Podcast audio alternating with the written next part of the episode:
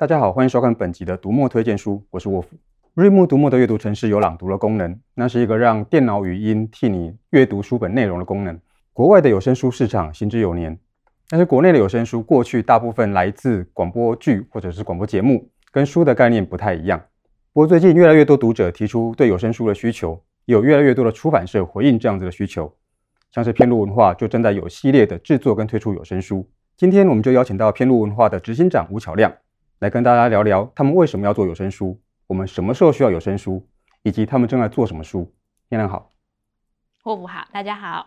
其实我自己的读书习惯还是用看的为主。那亮亮，你为为什么要做有声书呢？这一题对我来说其实很简单，就是所谓的天时地利跟人和。那天时地利这件事情对我来说，意思就是说，因为现在知识载体的转变，从纸本书到电子书，我觉得下一步就是有声书，所以我觉得做有声书是必然的趋势。那所谓的人和呢，就是因为我很好的老板，我有一个很好的团队，所以对我来说，大家问我这一题的时候，我都会想，为什么不做？因为现在年轻人他获取知识的管道其实已经是数位化、媒体化了。那有声书这个影音产影音产品其实更适合，也更贴近现在年轻人擷擷取知识的方式。所以我认为做有声书这件事情也能更贴近现在呃我们现在是整个社会的氛围跟现在时代的洪流。那亮亮实际开始做有声书之后，觉得这个面对的状况跟原来想象的一样吗？我觉得完全是不一样的一件事情，就是当初设想的跟我们现在后来执行完成的，就是大概是用光年的距离来算的，非常非常遥远。第一点对我来说是选角这件事情，选角这件事情就是说，我们当初在选择做呃有声书的时候，我们都以为是很简单，把文字读成声音，好像是把自己当成一个读稿机这样就好。但后来发现其实不然，因为我们在选角的过程当中，我们必须针对那个书的属性。它的内容、它的质感，然后以及它需要传达的东西，来选择适合它的声音。所以，我们光在选角这件事情，我们应该前前后后应该试音超过五十位配音员。对我们来说，还有第二个比较困难的点在于，就是我们原本很多书，呃，很多编辑都是做纸本书出身的，他很习惯用文字阅读这件事情。可是，在做有声书的时候，他必须关闭他的眼睛，然后用读的。我们开会是一个同事拿起稿子念，然后其他同事必须。闭上眼睛用听的，如果你能够听得懂，才代表这个东西是 OK 的。我随便举举一个例子哦，比方说有一个文稿，它的文本是写说这一刻他爱上她了，这一段在讲的是女主角在这一个 moment 已经爱上这个男主角了。可是如果我的文稿只有读说这一刻他爱上她了，我不相信会有人知道到底是谁爱上谁了。假设以《傲慢与偏见》这本书为例的话，我们这这一段可能就会改成这一刻。伊丽莎白爱上达西先生了，就是我们可能会做这样的转换，因为这就是文字跟书之间很大的差异。其实，在这整段执行的过程当中，对我来说最大最大的距离，然后也是对我来说非常遥远的距离，就是对声音工程的不专业。所以在这一块，我们本来预计可能只有一些口水音啊，或者是咽气的声音要改善。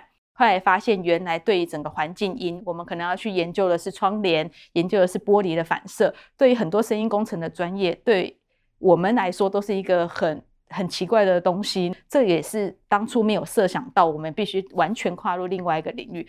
所以做完有声书之后，对我来说，就是对声音工程师们，就是有十二万分的敬意。这样。对，经过这么浩大的工程，你们第一批选出来要跟读者接触的书，你们选了什么？其实我们这次做了十六本有声书，那这十六本有声书当中呢，我自己最期待的其实是耶鲁大学出版社出版的耶鲁小历史系列，它总共是有文学、经济学跟哲学的四十堂公开课。其中我最期待其实哲学的四十堂公开课这本书，因为这本书的作者呢，他就是英国开放大学的讲师，而且呢，他还在英美那边开了一个哲学播客，下载量高达一千万次，诶沃夫，你能想象吗？喜欢哲学人竟然有一千万、一千万的人呢？瑞木的读者们其实对于人文学科一直都很有兴趣，所以我觉得这个书他们应该也会很期待。那除了刚才说的哲学堂、哲学的四十堂公开课之外呢，我自己还会推荐的第二本书是《觉醒父母》。虽然我自己没有小孩，但是我觉得在我呃自己也是有抚养小孩的经验，在这段过程当中呢，我一听了这本书之后，我就发现我自己言行不一啊。我们都会觉得跟小孩之间有一些冲突，或者是我们不理解小孩子。这很多人都以为是因为缺乏爱，但其实是缺乏觉知跟意识。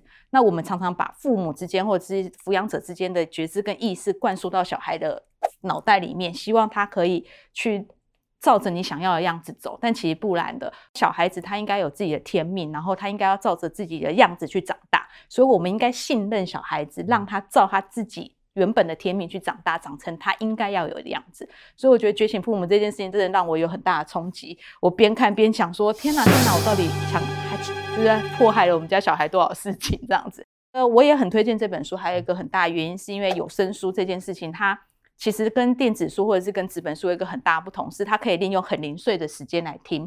所以觉醒父母的 TA 嘛，就是我们的受众，他可能是在家里帮忙做家事的一些家事承载者。我非常推荐，就是可以做这些家务的同时，同时呢，也可以听有声书。那觉醒父母，我相信就是一个你很好的选择。我认为这个教养书的确是电子书跟有声书接下来要非常努力开发的一个重点领域了。接下来还有一个很，我自己也非常推荐，然后也是我们持续会一直在做的有声书系列，是韩国文学系列。我相信应该很多呃观众朋友都很迷韩剧，或者是曾经迷韩剧，我自己本身也是。可是为什么韩国文学在台湾一直没有办法蓬勃发展？我觉得这件事很奇怪的哦。因为我相信韩剧之所以好看，代表它故事本质是非常非常强的。前阵子刚上映的八二年生的金金智英，就是孔刘主演的。我相信看了之后，在网络上造成非常非常大的回响。那我觉得这本书也是一个可以，你可以先去试听看看。我觉得听了之后你会有非常感动，因为这本书的故事它是非常贴近你的生活。那韩国文学系列，其实我们还有推荐另外一个是《素食者》，韩江的《素食者》，我觉得也非常厉害。它读起来让我感觉有点魔幻，有点奇幻。它整个故事在讲说，女主角她想要变成一棵树。嗯，这听起来并不是一个童话故事，它也不是一个神话故事，它非常写实，而且是心理刻画，甚至有一点现实，有一点暴力，甚至有一点点情色在里面。呃，我们知道耳朵是整个五官里面最敏感的一个。一个一个器官，然后它的神经元最多。但我在听这本书的时候，我其实一直起鸡皮疙瘩，我觉得非常非常呃被唤醒一些某些心底的东西。所以我也很推荐说，如果你想要听一些韩国文学的话，也可以听听看《素食者》，我觉得可能会带给你蛮不同不同于视觉阅读的一些体验。这个我还蛮好奇的了，因为《素食者》是我蛮早开始读韩国文学的一本其中一本书，我认为写得非常的厉害，而且非常的。非常的暴力，老实说，它对，对，它是非常暴力的一本书。那刚刚提到那几本书，其实都有的电子书啦。那除了有声书，除了它变成用听的之外，它还有什么其他的特色吗？其实我们在做有声书这系列的时候啊，因为希望可以对纸本书跟电子书之外，嗯、我们在有声书这块可以给读者或者是应该说听者一些多更多的 bonus。所以我们在找呃原朗读者的时候，其实针对专业诠释者这件事情，我们下了蛮多的功夫。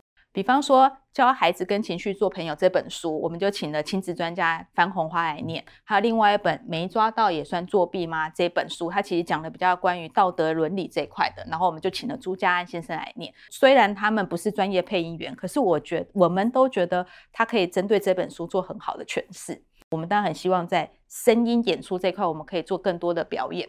所以在《傲慢与偏见》这本书里面，我们特别请了四位。剧场人就是现在真的在呃剧场表演，然后演舞台剧人。那本书因为是我执行的，就可以看到四个人，他们都在互相演戏。他们其实会带动作的，他们觉得要带动作才有办法表现出那个伊丽莎白的傲气，然后达西先生的，就是冷漠、傲娇、傲娇。对，然后甚至我们也会另外请人专门为有声书写导读。所谓写导读，就是会把它念出来。然后这都是我们在做。有声书的过程当中，可以让读者可以除了纸本书、电子书之外，有一个多的选择，可以吸引他们来看。